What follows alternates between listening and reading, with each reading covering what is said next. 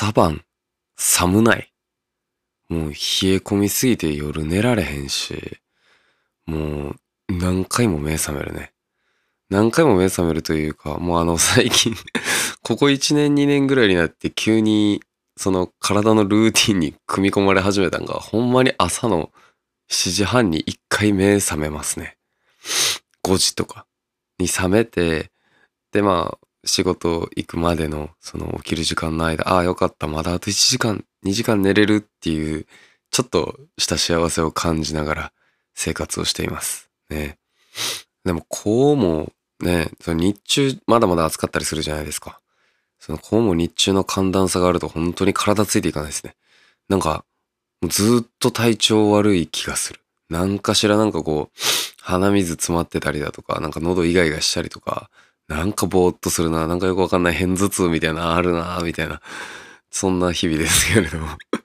ねもう体がダメになってきてるのかなと思うけどね。めっちゃ至って健康な生活してるんですけど、なんかしんどくなることありますよね。うん。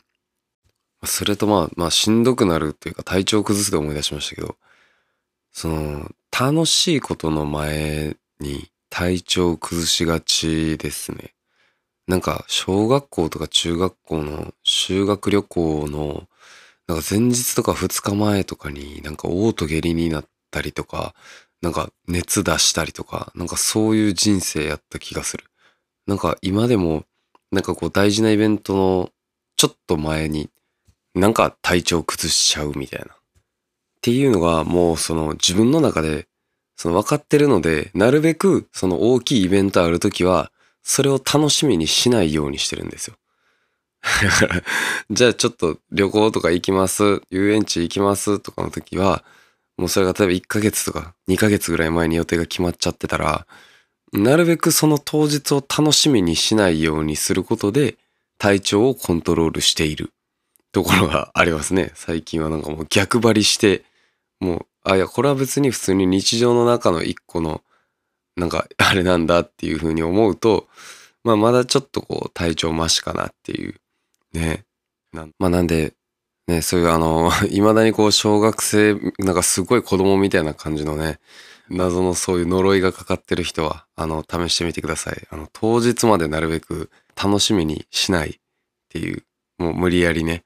で、あんまり準備もしないっていう、もう、まあ、早くって2日前ぐらいに、じゃあ、ちょっと準備しようかってなって、スーツケース詰め出すみたいな風にしたら、あの、なんとかね、体調を保てると思います。それじゃあ、第3回行きましょう。レオドラット司の、ちょっとくまラジオ。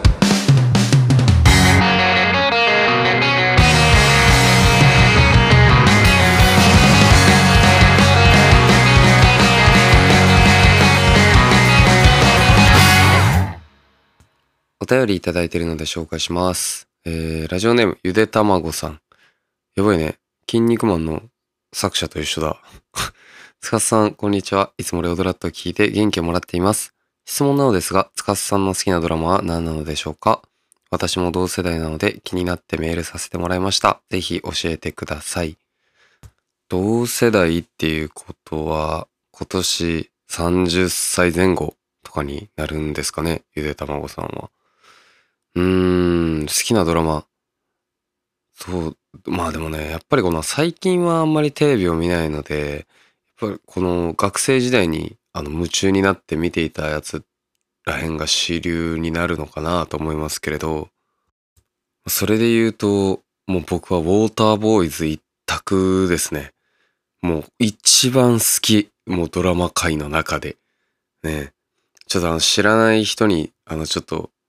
紹介していいですか？これ監督、その矢口忍さんっていう人が監督なんですけど、俺ウォーターボーイズの他にもこのスウィングガールズとか、あとハッピーフライトとかも監督されてる方なんですよね。なんかこのウォーターボーイズは結構青春活劇っていうのかな。うん。このあの、男子高校生たちが男のシンクロナイズドスイミング男のシンクロ演技をこう文化祭でこう披露するために一生懸命ちょっと頑張ろうみたいな感じの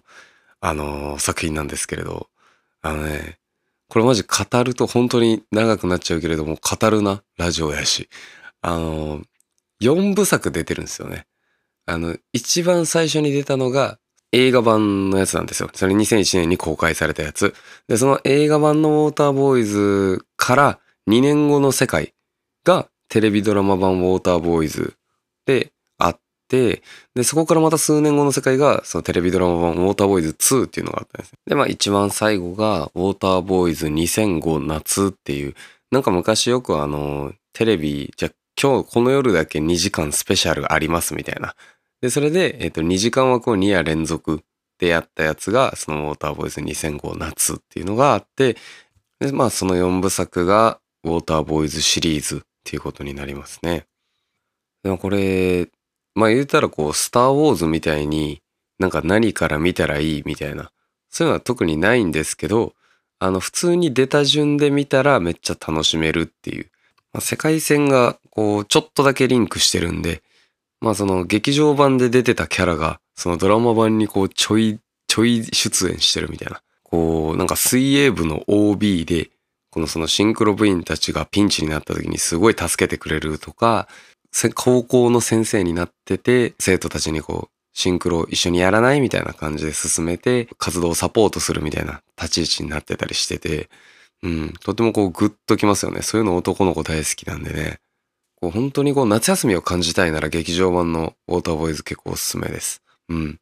で、こう、なんて言うんだろう。あのー、もう本当に進路を選ばなくちゃいけなくってみたいな。で、やりたいこともあるし、やらなきゃいけないこととそれを天秤にかけるみたいな結構そういう感じの、あの、青春時代特有の難しい葛藤を描いてるのが、あの、ドラマ版一作目なんですよね。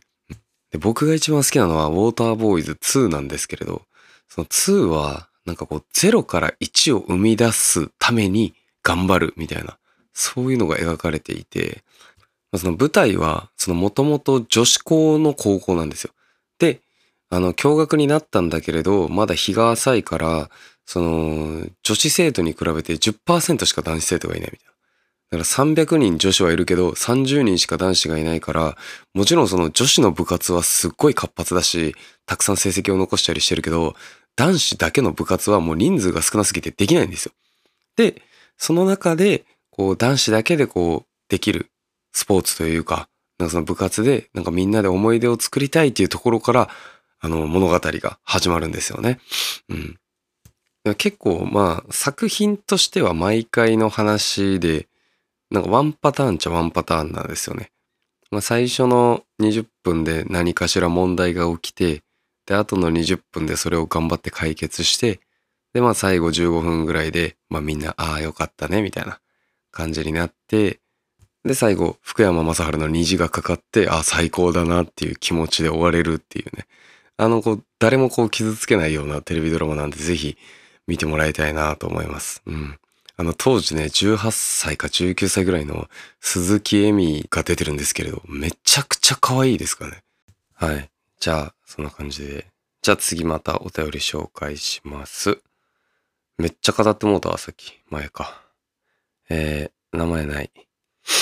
ギターで一番初めにコピーした曲は何ですか？いいね。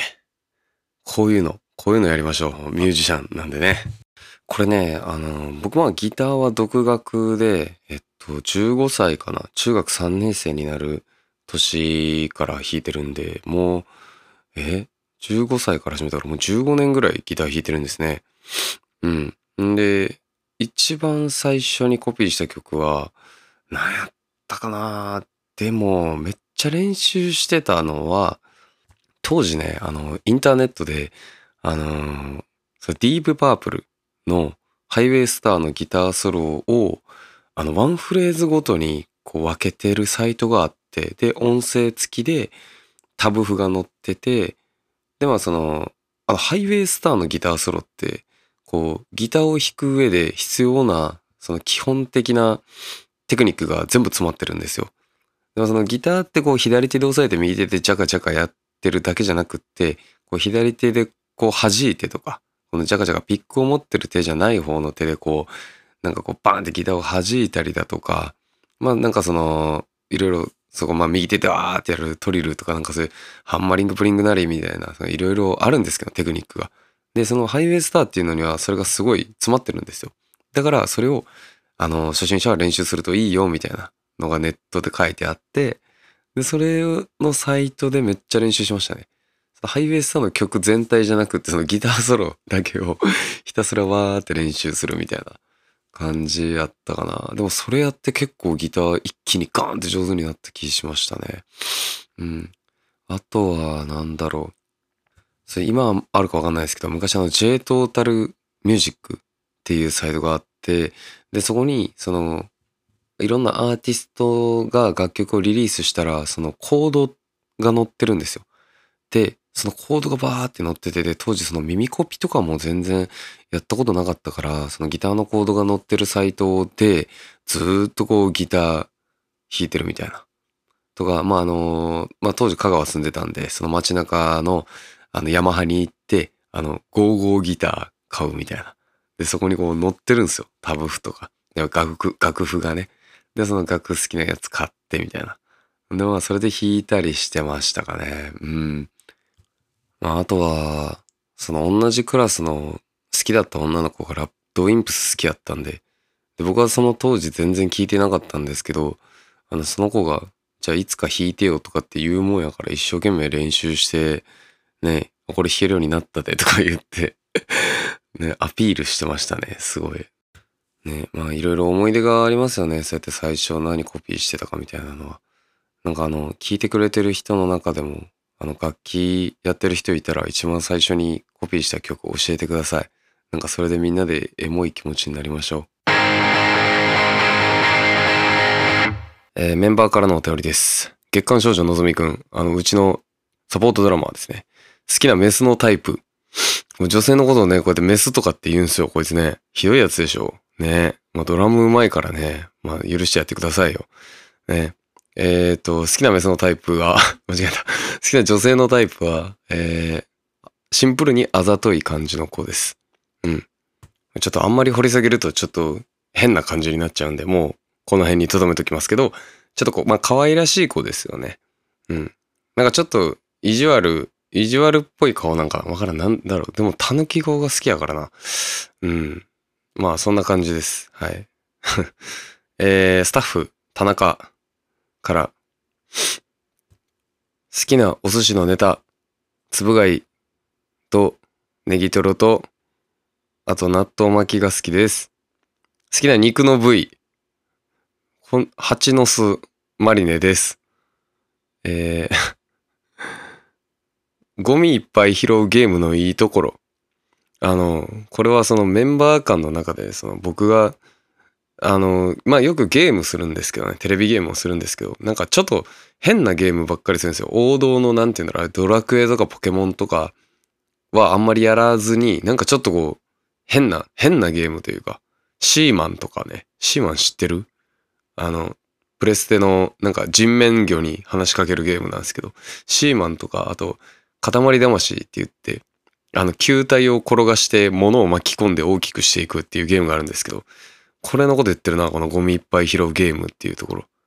ねゴミいっぱい拾うゲームのいいところは、塊魂のいいところは、ダメなところがないところです。はい。それがとてもいいところです。うん。えーツアー行ってて一番美味しかったご飯は、そう。今あのツアー回ってるんでね、あの一番美味しかったご飯ってあるんですけど、ちょっとあの、このツアー期間中僕ダイエットをしてるので、あの、なるべくその、油物とかを取らないようにしたりだとか、まああんまり食べ過ぎないようにっていうのやってたんで、結構こうメンバーがご当地のランチ、お昼ご飯を食べに行ってる時に僕結構ずっと楽屋で一人でサラダチキンとかヨーグルト食ってたりしてたんで、ちょっとあんまりそのご当地のもの食べれてないんですよね、今回のツアー。ねえ、すごい残念ですね。うん。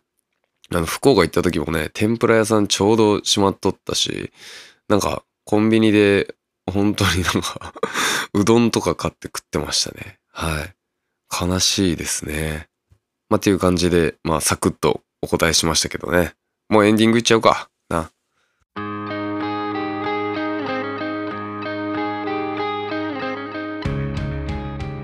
マジ典型的な三日坊主なんで、まあ、言うたらこれが第3回目になるわけじゃないですか。なんで、あの、これを超えたら多分習慣になれるんですよね。第4回にたどり着けるかどうかっていうのは本当にあの、皆さんの応援にかかってると思うんで、やっぱりこうバンドってこう外に外に広げないとってどうしてもなってしまうんですよね。まあ、ライブやるにしても、まあ、広報活動するにしても自分たちを宣伝しないといけないのででもあのこのラジオっていうのはあの聞きたい人が集まってくれたらいい場所だと思ってるんで